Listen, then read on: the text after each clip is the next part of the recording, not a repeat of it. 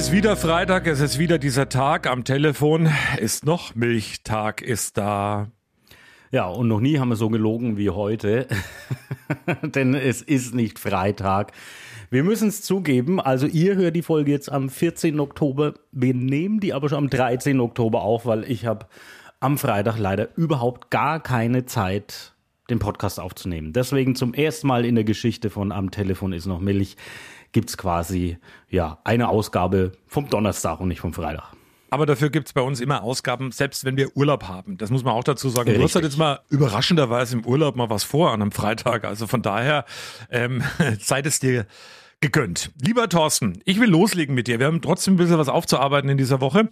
Zum einen habe ich heute Morgen als allererstes gelesen und da will ich gleich mal mit dir drüber reden. Wir reden ja immer beim Podcast und wir machen den ja jetzt schon eine ganze Zeit lang. Wie, wie viel Jetzt der Folge ist es? Die 29. Nee. oh. Sondern, wie viel denn? Ach, bist du schlecht. Das ist natürlich schon die, ich glaube, die 30. Wir haben Jubiläum. Jubiläum, toll. Und bei unserer 30. Folge kommt jetzt FDP-Chef Christian Lindner auf die Idee und bringt seinen eigenen Podcast raus und will darin, Achtung, seinen Blick auf die Fragen der Zeit darstellen. Ja, das ja. Ganze, das Ganze nennt sich, und jetzt finde ich es echt crazy, CL Plus. Und er baut darauf, dass da bestimmt viele reinhören, weil sie denken, CL steht für Champions League, hundertprozentig. Weil ansonsten will man das ja, glaube ich, nicht hören. Also, CL Plus, naja, jetzt muss ich ja schon mal überlegen. Ah, übrigens, ich habe mich geirrt, ich bin ja auch doof. Es, wir hatten letzte Woche unsere Jubiläumsausgabe. Das ist nämlich Ausgabe äh, der, 31 heute. ja, wir feiern jede Woche. Also, es ist wurscht bei uns. Irgendwie. Ja, ähm, die Frage ist natürlich, Christian Lindner macht einen Podcast, der ist wahrscheinlich genauso unnötig wie unserer. Nur unsere ist sympathischer. ja, sagst du. lege mich schon mal fest. Achtung! Tatatata, wir haben mal wieder ähm, Versprecher. Und heute Morgen ist es mir passiert. Über das Thema will ich auch gleich mit dir reden, weil es wirklich ein wichtiges Thema ist. Es geht um Weihnachtsbeleuchtung. Aber wir hören einfach mal rein, oder? Würde ich sagen. Achtung. Heute mal nur mit Apfel. Einen schönen guten Morgen euch da draußen. Ja, Thema heute Morgen irgendwie die Weihnachtsbeleuchtung. Und da kommen wirklich viele interessante Meldungen. Zum Beispiel von der Rebecca, die hat geschrieben, unsere Dauerhörerin, guten Morgen, liebes Radio 1 Team. Ich habe auch Weihnachtsbeleuchtung an Weihnachten an. Allerdings manches ist mit LSD, LED, ähm, LED natürlich. Äh, Ja, aber das ist ja wahrscheinlich eine günstige Alternative. Wohl, ich weiß nicht, ich weiß nicht, was LSD kostet, aber vielleicht ich auch nicht. wäre es eine Aber günstige Alternative zur äh, Beleuchtung, weil da leuchtet man, glaube ich, einfach so. Ich habe morgen natürlich gleich bekommen, ey geil, wo gibt's denn die LSD-Beleuchtung? ja, ja, na klar. Wer den, wer den äh, Spott hat, aber ist okay, Versprecher passieren ab und zu, aber über dieses Thema will ich reden mit dir. Und ich sag dir gleich vorweg meine Meinung zu dem Thema. Es wird wirklich diskutiert. Sollte man Weihnachtsbeleuchtung nicht aufhängen dieses Jahr, um Energie zu sparen? Ich sag ganz und klar nein, weil ich finde, ähm, Weihnachtsbeleuchtung hat auch ein bisschen was ähm, mit, mit Emotionen zu tun, hat ein bisschen was mit Wohlfühlen zu tun und ähm, das gehört irgendwie zu Weihnachten dazu. Ist doch viel schöner, wenn man in der Stadt unterwegs ist und dann, dann leuchtet es dann trotzdem so ein bisschen einfach schöner dahin. Also meine Meinung dazu ist ganz klar, man sollte nicht auf Weihnachtsbeleuchtung verzichten, vielleicht einfach am Abend ein bisschen eher ausschalten, am Morgen ein bisschen später an, aber auf jeden Fall Weihnachtsbeleuchtung trotzdem benutzen, weil es ja auch, Achtung, meistens sowieso LED-Beleuchtung ist. Ja, ähm, ich verstehe das teilweise auch nicht, die Diskussion, ob ich das jetzt daheim machen soll oder nicht, weil, also bei uns zu Hause ist so, wenn jetzt der Christbaum leuchtet äh, mit, mit seinen ja, LED-Kerzen, dafür ist halt ein anderes Licht nicht an. Also, weil ich sitze jetzt trotzdem nicht im Dunkeln nachts. Also irgendwo ist ja immer irgendwo Licht äh, im Haus. Also von dem her wird sich jetzt gar nicht so viel nehmen. Aber klar, es, man muss natürlich gucken, dass man irgendwo trotzdem ein bisschen was einspart, aber ich denke auch an der Weihnachtsbeleuchtung soll es jetzt nicht scheitern. Man muss jetzt nicht, wie hier im Film, ähm, schöne Bescherung mit den 80 Milliarden Lichtern, das so muss man es ja wie die Amis oder wie einige in Amerika ja nicht übertreiben. Ähm, da kann man vielleicht ein bisschen zurückfahren, aber grundsätzlich gehört das natürlich für die, die Weihnachten feiern, ja auf jeden Fall dazu und das soll auch so sein. Also was wäre jetzt der Weihnachtsmarkt ohne Weihnachtsbeleuchtung? Dann wäre es halt einfach Markt. Okay, jetzt sind wir beide mal wieder einer Meinung auf jeden Fall. Oh. Thomas Apfel, Radio 1, guten Morgen. Schönen guten Morgen, hier ist der Uwe. Ich habe längere Zeit kein Radio 1 gehört und vermisse heute die Rubrik Dimitri Bär, der immer Dimitri aus der Bär. Ukraine berichtet. Ja, der hat doch immer aus der Ukraine berichtet. Ah, jetzt, äh, ich Von dem komme. hört man nicht mehr. Ähm, also zunächst mal, du bist bei Radio 1 in Coburg gelandet. Ah, klasse. Nicht bei Falsche Radio Sache. 1 in Berlin. Ähm, Ja. Und deswegen kann ich dir zu dem Dimitri wen leider wenig sagen. Ja, okay. Gut, dann versuch's nochmal. Alles klar. Dir trotzdem schönen. Tag und alles Gute. Ciao. Tschüss. Ja, na, auch mal wieder passiert, ne? Aber vermutlich wurde verhaftet, der Dimitri. Nein, nein, Quatsch, keine Ahnung. Ich kenne den überhaupt nicht, also alles Gute. Ach, schön.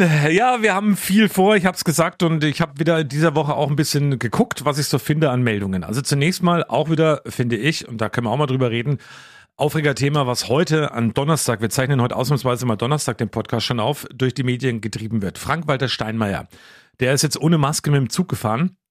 Aber hat sich natürlich sofort und umgehend entschuldigt. Ich habe die Maske nur zum Trinken abgenommen, beim Essen fürs Foto und fürs Video.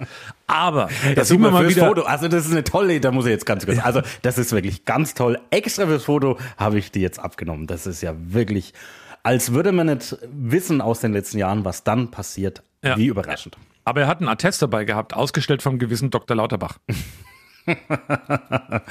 Ja, das, äh, nee, das glaube ich Macht- nicht. Der fordert ja jetzt überall Maskenpflicht, habe ich jetzt Die irgendwie Macht- heute wieder gehört. Die Macht der Bilder, lieber Thorsten, ähm, es ist unglaublich. Es gilt für alle eigentlich, vom Kind bis zum Erwachsenen, ähm, Maskenpflicht, FFP2-Maskenpflicht im Zug und auch im ÖPNV, also im Bus, egal wo. Und dann taucht da so ein Bild auf, wo Frank-Walter Steinmeier lässig sich brätst in den Sitz ohne Maske und eben irgendwie was in dem Video reinsagt. Ist unglaublich. Naja, er muss ja auch mal auffallen. Also ganz ehrlich, ähm, wir hatten schon einige Bundespräsidenten und er ist tatsächlich auch einer, der sich gerne überhaupt nicht äh, blicken lässt oder in der Öffentlichkeit großartig was macht. Deswegen halt dann einfach mal lieber so wieder Aufmerksamkeit auf sich gelenkt. Ist doch ganz toll. Aber apropos Macht der Bilder, ähm, Macht der Geräusche gibt's auch ein kleines Thema, was ich noch äh, erwähnen möchte. Es wurde nämlich in unserem letzten Podcast oder nach unserem letzten Podcast angemahnt, Sag mal, war da einer von euch auf dem Klo? Ich gedacht, hä, wie, warum? Als wir über Helene Fischer geredet haben, da hört man, also wenn ihr es nicht gehört habt, hört noch mal rein in die letzte Folge. Äh, da gibt's so ein bisschen so ein Gluckergeräusch irgendwie. Und ähm, haben mir das genau angehört und nein, es war niemand von uns auf dem Klo, das hat auch gar nicht funktioniert. Ähm, ich habe mir einfach nur ein Glas Wasser eingeschenkt. Also falls da jemand denkt, wir sitzen auf dem Klo und nehmen das auf. Das ist mir tatsächlich echt nicht aufgefallen. Ja, du musst, ne? ich musste auch extra noch mal reinhören äh, und habe gedacht, hä? Und dann habe ich gedacht, nee, das war einfach nur ein Glas Wasser. Ja, verrückt. Bevor wir zu ernsten Themen kommen, ich habe die Woche eine Studie gelesen. Eine britische Studie, Thorsten, die hat ergeben, dass 18 Prozent der Arbeitnehmer regelmäßig während der Arbeitszeit masturbieren. Und wir, pass, pass auf, wir reden da nicht von Homeoffice. Und ähm, ich finde, diese Zahl finde ich wirklich eine britische Studie. Also ist schon irgendwie crazy und da habe ich überlegt, Alter, was passiert denn da? Im Flugzeugcockpit übrigens, wenn man unterwegs ist, nennt man das Teamwork, ja, also nur so nebenbei. Aber ähm, was, sagst, was sagst du zu dieser Zahl? Das ist schon eigentlich vollkommen verrückt. Ja, dass so wenig sind, überrascht mich jetzt wirklich sehr. Ah, auf der Arbeit, hallo! Wie in der wo denn sonst? Was war denn das jetzt für ein Geräusch, was hier gerade Das wieder war mein passiert ist? Lineal hier, äh, das ich hier so als Schlaginstrument habe, weil ich schlag mich immer während der Arbeit. Ist ja auch eine äh, Art Masturbation. Ah ja, okay. Na, da reden wir jetzt nicht weiter drüber. Und ähm, noch ein Aufregerthema, und das müssen wir besprechen, betrifft uns lokal. Wir haben ja in dieser Woche, also am Donnerstagabend, ist die Diskussion ähm, zusammenhalten gemeinsam durch den Winter steigende Energiepreise. Also heute Abend, aber ihr hört ja erst am Freitag, also war es gestern Abend. Also Donnerstagabend halt. Die Gaspreisbremse, lieber Thorsten, die soll ab März 2023 greifen. Ich habe die Woche schon mal gesagt, hier bei uns in der, in der Sendung, das ist ungefähr so, wie wenn Tante Britta ihrem Patenkind einen super süßen Strampler schenkt zur Einschulung. Also ich verstehe es nicht. All diejenigen, die viel verbrauchen, die bekommen den Abschlag auch bezahlt im Dezember. Also zum Beispiel Villenbesitzer und sonstige, die da wirklich Riesenabschläge haben. Es bekommt jeder diese Einmalzahlung im Dezember, die sich aber am September orientiert. Also viele haben ja noch gar nicht die Erhöhung damit dabei. Und ähm, das ist Gießkannenprinzip. Alle, die besser verdienen, ähm, hätten es auch versteuern können, finde ich. Und was ist eigentlich mit denen, die mit Öl und Pellets heizen? Das war auch eine Frage von einem Hörer, die die Woche kam. Oder du mit Wärmetauscher und Strom. Für die alle gibt's da eben null Entlastung und Strom wird ja auch teuer. Ich finde diese ganze Geschichte irgendwie schräg. Schräg ist er schon zu freundlich ausgedrückt. Also, boah, Ich weiß gar, also manchmal fehlen mir dann einfach die Worte, weil ich glaube, da ist jegliche Diskussion. Du siehst einfach, wie die hier hier äh, versuchen irgendwie so einen Flickenteppich äh, ja wieder wieder zusammenzuknüpfen und das funktioniert einfach nicht, weil diese ganze Diskussion ist einfach äh, Hanebüchen, weil niemand wirklich äh, konkret unterstützt wird. Ich kann ja nicht irgendwie, ja, wieder, das, das Strammler-Beispiel ist eigentlich ganz gut. Das würde mir jetzt was bringen, aber ich krieg's halt dann erst nächstes Jahr. Aber ich muss jetzt trotzdem alles ganz normal bezahlen. Das, das nützt mir alles nichts. Deswegen, ich sage, was Corona-Maßnahmen angeht oder Corona-Hilfen, da war das ja alles tatsächlich ein bisschen, ähm, schneller und pragmatischer. Ich sage nur Gastronomie, die hat einfach um, am Umsatz orientiert dann sofort irgendwie äh, ihre, ihre Unterstützungen bekommen und so weiter. Das, ich verstehe nicht, warum das hier in die, in die Richtung nicht gehen kann. Das check ich, das check ich überhaupt gar nicht. Aber deswegen, ich nehme es dann einfach so hin, wie es ist, weil was bleibt einem dann, dann letztendlich übrig? Ich habe auch das Gefühl, dass da nichts Sinnvolles bei rumkommt. Ähnlich, ähnlich 9-Euro-Ticket. Also jetzt wird diskutiert, was wäre der beste Nachfolger fürs 9-Euro-Ticket. Ich kann es allen verraten. Es wäre ein 9-Euro-Ticket. Ja, ich bin jetzt morgen ähm, oder heute, wie auch immer, wann ihr es eben hört, an dem Freitag bin ich ja in München unterwegs und ich bin da abends äh, mit meiner Frau auf einem Konzert Erzähle ich später noch mal ein bisschen was dazu. Aber mich nervt's jetzt schon, dass wenn ich morgen in München bin und dann wieder irgendwie U-Bahn fahren muss und irgendwie oder Bus und ich dann wieder irgendwelche komischen Tickets äh, mir kaufen muss. Na klar kann man so ein Tagesticket kaufen, aber da gibt's ja diese verschiedenen Ringe und hin und her, dass ich da erstmal wieder durchsteigen muss. Ich war jetzt schon länger nicht mehr in München und das wäre mit so einem allgemeinen Ticket eigentlich einfach viel leichter und ich würde mir das halt auch einfach sofort kaufen. Aber naja. Der Nachfolger des 9-Euro-Tickets wäre ein 9-Euro-Ticket. Ja, Soweit also. Thorsten Hanf. Großartiger Vorschlag, den müssen wir mal einbringen. Lieber Thorsten, ein ernstes Thema. Du hast bestimmt mitbekommen, ähm, Wallenfels. Ja. Da gab es in dieser Woche ähm, eine Bürgerversammlung unter Ausschluss der Medien, eben weil man reden wollte mit dem Erzbischof Schick und eben mit der ganzen Gemeinde. 250 Leute waren mit dabei. Es geht um Missbrauchsfälle aus den 60er Jahren die 2006 bekannt geworden sind, aber gehandelt hat man irgendwie gar nicht aus Seiten der katholischen Kirche. Für viele ein Grund, aus der Kirche auszutreten. Katholisch. Mhm. Ich habe mit dir ja auch schon mal drüber gesprochen. Ich überlege auch, es zu tun, evangelisch aus der Kirche auszutreten, weil mir da auch vieles missfällt.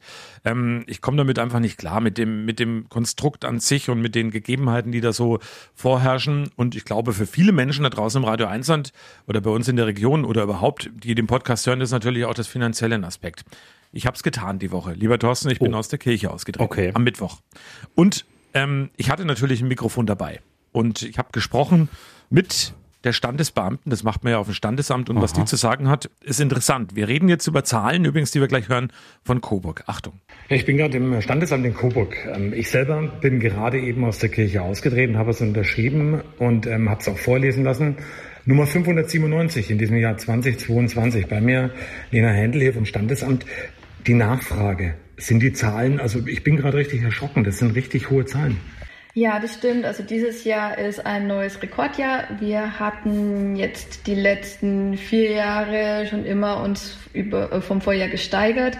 Letztes Jahr 2021 hatten wir 531 Kirchenaustritte. Dieses Jahr sind wir jetzt schon Stand Oktober bei knapp 600. Anfang Oktober, also es wird dieses Jahr auf jeden Fall wieder ein neuer Rekord werden.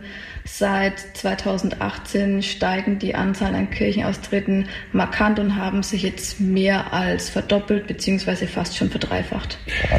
Eine Frage, ganz einfache Frage. Ich habe jetzt dafür bezahlt ähm, Geld, 35 Euro Gebühr. Ähm, warum wird die erhoben?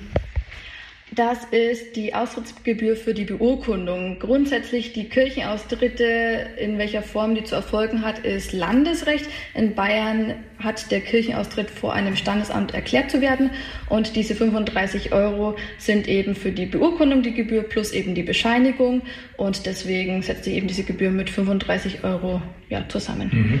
Zum Prozedere nochmal ganz kurz. Wenn man mit dem Gedanken spielt, aus der Kirche auszutreten, was muss man dafür tun? In Bayern muss man mit seinem Personalausweis zum Standesamt des Wohnsitzes und dort eben erklären, dass man aus der Kirche austritt. Das wird eben dann beurkundet. Der Erklärende bekommt eine Bescheinigung und das Standesamt leitet dann die Erklärung bzw. Informationen über die Erklärung an die Meldebehörde, an das Finanzamt und an die Religionsgemeinschaft zu und dort wird dann überall der Kirchenaustritt vermerkt. Ist interessant, was man da erfahren hat. Und ich glaube, bevor ich gleich dich frage um deine Meinung, egal ob man es jetzt tut oder nicht tut, ähm, ich glaube, Gründe gibt es sowohl als auch. Also es gibt viele Gründe, die dafür sprechen, aus der Kirche auszutreten. Es gibt aber auch viele Gründe, die dafür sprechen, dass man drin bleibt. Das muss jeder für sich selber entscheiden. Und das heißt ja nicht, dass ich jetzt irgendwie weniger gläubig bin, aber ich sehe einfach nicht ein, dass ich da noch in dem Verein in der Kirche drin bleibe.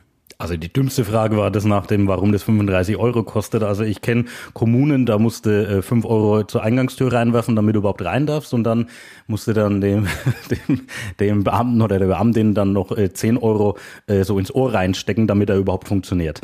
Aber naja, das ist, ähm, ja. Ich bin da auch äh, sehr hin und her gerissen, ehrlich gesagt. Also ich bin natürlich, äh, was heißt natürlich, ich bin christlich erzogen worden. Ich hab, äh, bin getauft, hab, äh, bin evangelisch und habe auch hier Konfirmation und alles mitgemacht, aber auch kirchlich geheiratet, auch äh, Taufe in der Kirche und so weiter. Ähm, irgendwie gehört es zu meinem äh, Leben dazu, aber natürlich äh, bröckelt das Ganze dann, wenn ich, wenn ich diese Geschichten höre und diese Geschichten wie jetzt in Wallenfels, das ist ja nur eine von vielen, die da äh, überhaupt irgendwie mal ans Tageslicht kommt. Man kann sich ja mal gar nicht vorstellen, ähm, dass es um einen rum so wirklich passiert und es passiert aber. Gerade in dem, ich möchte da echt nochmal Bezug nehmen auf Wallenfels. Ich habe das nämlich äh, auch verfolgt und mit diesen 250 Leuten, die da dabei waren bei dieser Versammlung, finde ich das wirklich eine Hausnummer. Und es waren ja irgendwie 25 Wortmeldungen, also die wurden jetzt nicht veröffentlicht, deswegen weiß man nicht, um was es geht, aber äh, dennoch ging es ja wahrscheinlich um dieses Missbrauchsthema logischerweise. Das ist schon wirklich irre und das halt äh, hier bei uns äh, wie wir immer sagen, bei uns auf dem Land und so weiter, wo alles so selig und friedlich ist. Aber wenn ich dann so Geschichten lese wie, ähm, ich weiß nicht, ob du heute diesen einen, einen Bericht gelesen hast in der Zeitung, wo ja scheinbar einer aus Wallenfels dann gesagt hat, na ja, wir haben, wir haben nichts gemerkt, aber wir haben uns eigentlich schon gewundert, dass der früher immer gern mit Jugendlichen in die Sauna gegangen ist. Da denke ich mir, also, äh, ja, es ist irgendwie, ja, die Kirche hat da, glaube ich, einen höheren Stellenwert und ich glaube, es ist auch ja, aber um warum? Um das mal so zu sagen, ja, die hatte früher, ja, weil wir halt alle so radikal christlich erzogen wurden und äh, gerade äh, nach den Kriegszeiten haben die Leute irgendwie Halt gebraucht und äh, die Religion war dann schon immer da und war dann einfach ähm, für viele Menschen das einzige oder das ein, die einzige Hoffnung, die sie hatten, war dann irgendwas ähm, Mächtigeres, ähm, was sie nicht greifen konnten und, und haben sich da ihren Trost gesucht. Und man kennt es ja aus den älteren Generationen, also da war ja der Kirchgang, der musste ja sein und die Leute, äh, das wurde ja kommentiert, wer nicht da war und irgendwas. Das hat sich jetzt alles natürlich komplett gedreht und ähm, ich finde, das ist ein gutes und wichtiges Signal, dass es diese Austritte jetzt gibt. Das muss ich ganz ehrlich sagen, weil die Kirche dann einfach an sich arbeiten muss. Ich finde es als Institution an sich weitestgehend in Ordnung, um das mal wegen, ja, so, so, so Halbseiten auszudrücken. Ähm, aber was natürlich da intern passiert, das ist, das ist natürlich ein Ding. Zwei Sachen dazu noch. Was mich beeindruckt hat, war Jens Korn, der Bürgermeister von Wallenfels, hat dem Erzbischof Schick äh, unter anderem eine Baumrinde geschenkt, in der der Borkenkäfer drin ist und hat gesagt, Warte mal. das, ja. Das, genau das, das habe ich nämlich, äh, pass auf, ich habe das rausgesucht, das können wir uns gerne nochmal anhören, weil ja.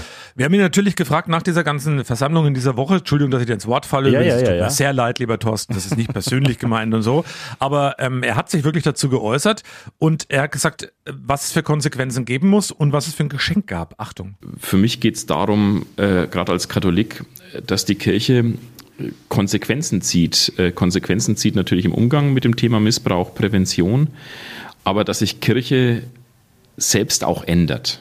Wir haben dem Erzbischof gestern ein kleines Geschenk mit auf den Weg gegeben. Wir haben ihm zum einen mal die Rinde eines Baumes mitgegeben, der vom Borkenkäfer befallen ist, und zum zweiten einen Setzling einer Weißtanne. Und das hat durch auch, durchaus symbolischen Wert, dieses Geschenk, weil es natürlich zeigt und eine Verbindung herstellt zu dem Wald hier der Wald hier im Frankenwald, der ändert sich gerade aufgrund der Probleme, aufgrund des Borkenkäfers. Der Borkenkäfer macht den Baum von innen kaputt. Genauso geht es der Kirche im Augenblick. Auch die Kirche wird im Augenblick ein Stück weit von innen zerstört. Und Kirche muss sich genauso wie der Wald wandeln. Und ich bin mir ziemlich sicher, dass es genauso sein wird wie beim Wald. Die Kirche der Zukunft, die wird anders ausschauen. Die wird anders ausschauen. Aber sie wird hoffentlich stabiler sein und zukunftsfähiger sein. Das ist mein ganz, ganz großer Wunsch. Und diesen Wunsch haben wir gestern dem Erzbischof auch mit auf den Weg gegeben. Was für großartige Worte vom Das- Weinfelser Bürgermeister Jens Korn. unglaublich. Ich finde das auch ein, als ich das heute gelesen habe, es ist ein unglaublich tolles Bild, äh, über das sich da äh, einige wirklich gut Gedanken gemacht haben. Mhm. Thorsten. Ja. Das war bei Radio 1 auch zu hören, ne? so nebenbei nur. Ja, ja, es war, ich habe es aber heute erst gelesen, weil ich, weil es halt der Ton, den habe ich halt heute früh nicht gehört. Ist ja völlig wurscht, weil du Ja. musst es ja wissen. Aber noch eins zur Kirche. Was die sich vielleicht auch mal überlegen sollten. Ne? Also wir müssen hier, es werden hier Frauenquoten in Parteien eingeführt, in DAX-Unternehmen und so weiter. Ich habe es mir mal ähm, rausgesucht. Die Geschlechterverteilung in kirchlichen Leitungspositionen in Deutschland sieht so aus. 81 Prozent Männer und 19 Prozent der Frauen.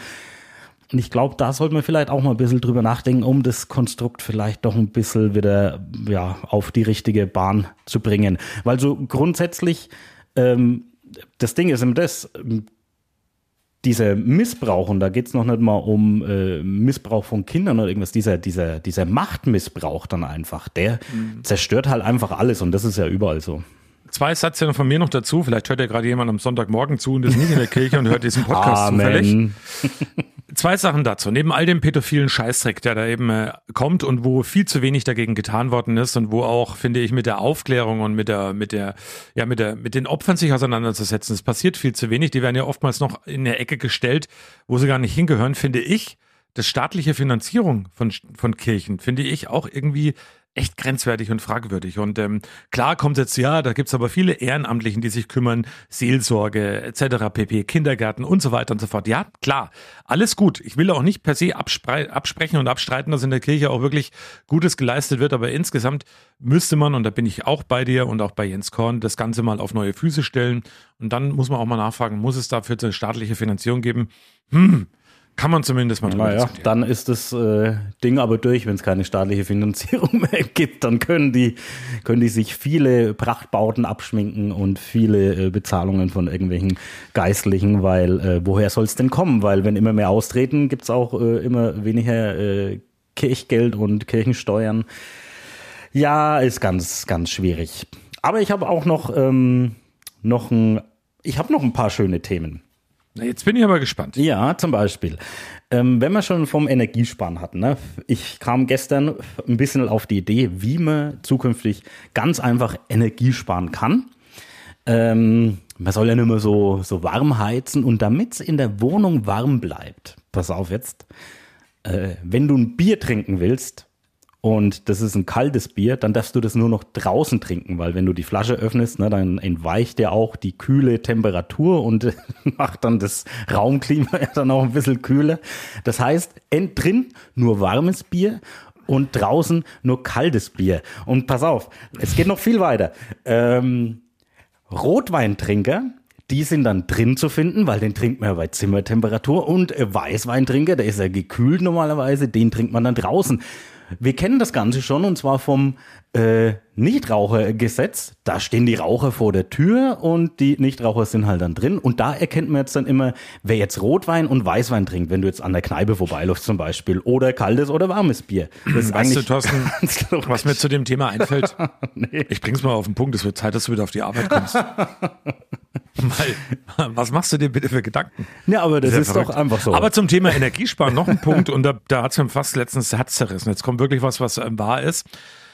Ich bin Das war auch wahr. Ja, am Wochenende. Ich bin am Wochenende in die Dusche gestiegen und habe mich gewundert, oh, es ist ja eisekaltes Wasser, das gibt's doch nicht, was ist denn da los? Und dann habe ich gesehen, es war komplett runtergedreht, also auf kalt. Vor mir hat meine Tochter geduscht, Mm. weißt du, die Marie, zehn Jahre, und dann habe ich gesagt, hast du kalt geduscht, Marie? Und die Marie hat dann zu mir gesagt, hat mir mit riesen Augen angeschaut, klar, wir müssen doch alle irgendwie Energie sparen. Und ähm, dann musste ich erst mal erklären, dass das eben, ja, klar, aber man kann deswegen trotzdem warm oder zumindest ähm, ganz normal duschen. Also es war Herzerreißend, das sieht man immer mehr, wie Kinder sich da echt Gedanken machen über dieses ganze Thema und wie sehr das bei denen dann auch durchschlägt. Also mich hat es da wirklich fast aus den, aus den Latschen gehoben, als meine Tochter das zu mir gesagt hat. Ja, das Thema ist natürlich präsenter ähm, äh, wie nix, vor allem bei, bei, bei den Kindern und Jugendlichen. Also das, ähm, wir hatten es ja auch schon in den ersten Podcasts, so Fridays for Future Bewegung und so weiter, wo wir einfach nur äh, faul irgendwie äh, die Schule geschwänzt haben oder sowas, ähm, tut sich da auf jeden Fall was. Und, und deswegen finde ich das ganz gut, zumindest wenn man so drüber nachdenkt oder wenn die Kiddies drüber nachdenken, ach ja, wie könnte ich Energie sparen? Äh, ich glaube, ich, ich habe da damals überhaupt an gar nichts gedacht bei sowas. Ei, ei. Aber wer übrigens auch Energie sparen wird, wahrscheinlich bald, ist ja Alfons Schubeck. Äh, Ich hoffe, du hast das auch mitbekommen. Er hat ja äh, Steuern hinterzogen in Millionenhöhe, irgendwie 2,3 Millionen oder sowas. Ja, ja. Um Nach seine- Motto, ich habe immer mal Geld rein, ich habe mal reingelangt, mir was rausgenommen. um meinen Kindern äh, eine gute Ausbildung zu, äh, zu bieten. Hä? Was soll denn das für eine Ausbildung sein? Ausbildung zum, äh, zum Geldprotz oder was oder wie? Aber ähm, was wahrscheinlich auch so sein wird, die Gefängnisse bewerben sich jetzt, damit die endlich gutes Essen bekommen, dass der Schubeck bei denen dann einsitzt. das wird wahrscheinlich jetzt so sein. Und übrigens kennst du mein Lieblingsprodukt von Alfons Schubeck? Ähm, nein. Kalbsfons Schubeck. Uiuiuiui. Also der kam jetzt aber dann ganz schön äh, flach. Ja, aber es schmeckt lecker. Sehr schön. Ja, Thorsten, nächste Woche dann ähm, Ja, ist es wieder soweit. Dann nein, nix nächste sind Woche wir endlich wieder sind wir endlich wieder vereint. Darauf wollte ich nochmal sagen, freue ich mich sehr drauf. Da Dein wir letztes. Urlaubswochenende steht an. Und wo gehst du hin nochmal? Du wolltest nochmal über die Musik reden. Nee, nee, ich habe da noch zwei anhörst? kurze kleine Themen, die ich mit dir nochmal ansprechen muss. Einmal, Na, also hopp. pass auf. Anton Hofreiter kommt nach Coburg, habe ich gelesen und auch gehört Richtig. vielleicht. Ähm, ähm, Finde ich auch sehr interessant. Er will sich zum Ukraine-Krieg äußern. Also früher hat er über gesprochen, was war zuerst da Huhn oder Ei und jetzt spricht er irgendwie drüber, was war zuerst da die, die Mine oder die Panzerhaubitze. Also irgendwie passt das für mich auch nicht so ganz zusammen. Gehst du dahin? Wenn du mitgehst? Wann ist denn das? Ich müsste nachgucken. Warte mal, ich kann mal so nebenbei schauen. Du kannst in der Zwischenzeit was anderes sagen. Ich suche mal den Termin raus. Vielleicht können wir ihn ja, also gleich. er ist ja auch gern in der Heute-Show und so äh, gesehener, äh, gefragter Gesprächspartner. Vielleicht kriegen wir ihn ja für unseren Podcast. Das wäre natürlich ein Ding, ne? Ähm, also wenn wir hingehen zusammen, was, pass auf, ich sag dir, wann das ist. Ähm, der ist in Coburg am, äh, ja, wann ist er denn da? Ich lese da hier gerade, übrigens, das kommt mir gerade so rein, jetzt habe ich auch einen flachen Witz noch übrigens.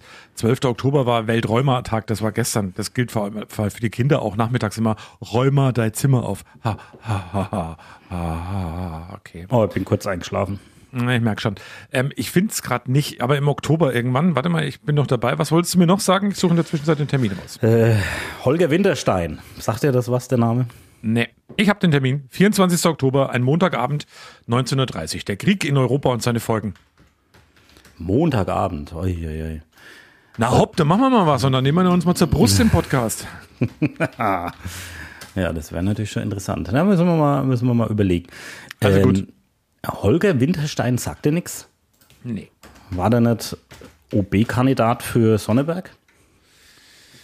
Ähm, ich glaube nicht. Also er ist zumindest bei der AfD Sonneberg. Du meinst jetzt den, äh, der jetzt zurückgetreten ist mittlerweile gestern Abend oder beziehungsweise zurückgetreten wurde oder wie auch immer oder wahrscheinlich ist er vor lauter Doofheit vom Stein gefallen.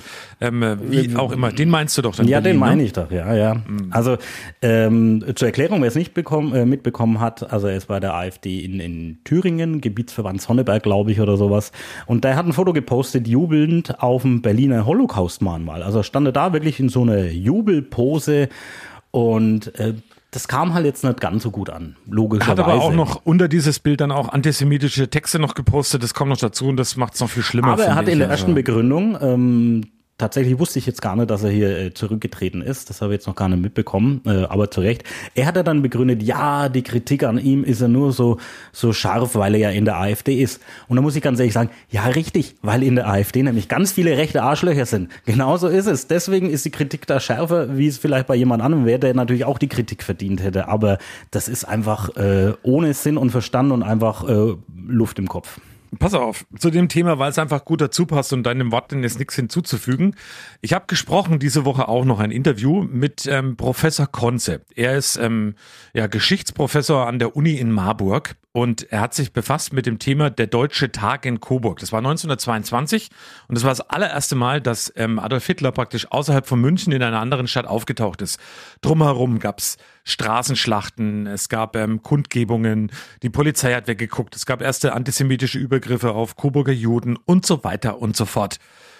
Dieses Thema war ein Vortrag. Der war übrigens super gut besucht. Ein pickepacker volle Rathaussaal, also war wirklich hochinteressant auch. Ich habe mit dem Professor gesprochen. Das können wir uns im Anschluss an den Podcast in aller Ruhe nochmal anhören.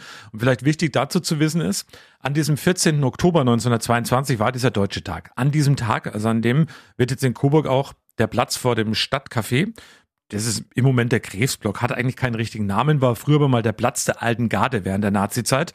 Der wird eben umbenannt in den Ilse Kohn Platz. Ilse Kohn ist stellvertretend eine Frau und die ganze Familie wurde deportiert und auch ausgelöscht, systematisch aus Coburg. Ähm, das ist die, leider ein, ein ganz schlimmes Kapitel der deutschen Geschichte und in Coburg war ja auch die erste Stadt mit einem NSDAP-Bürgermeister und da ging es einfach ein bisschen früher los.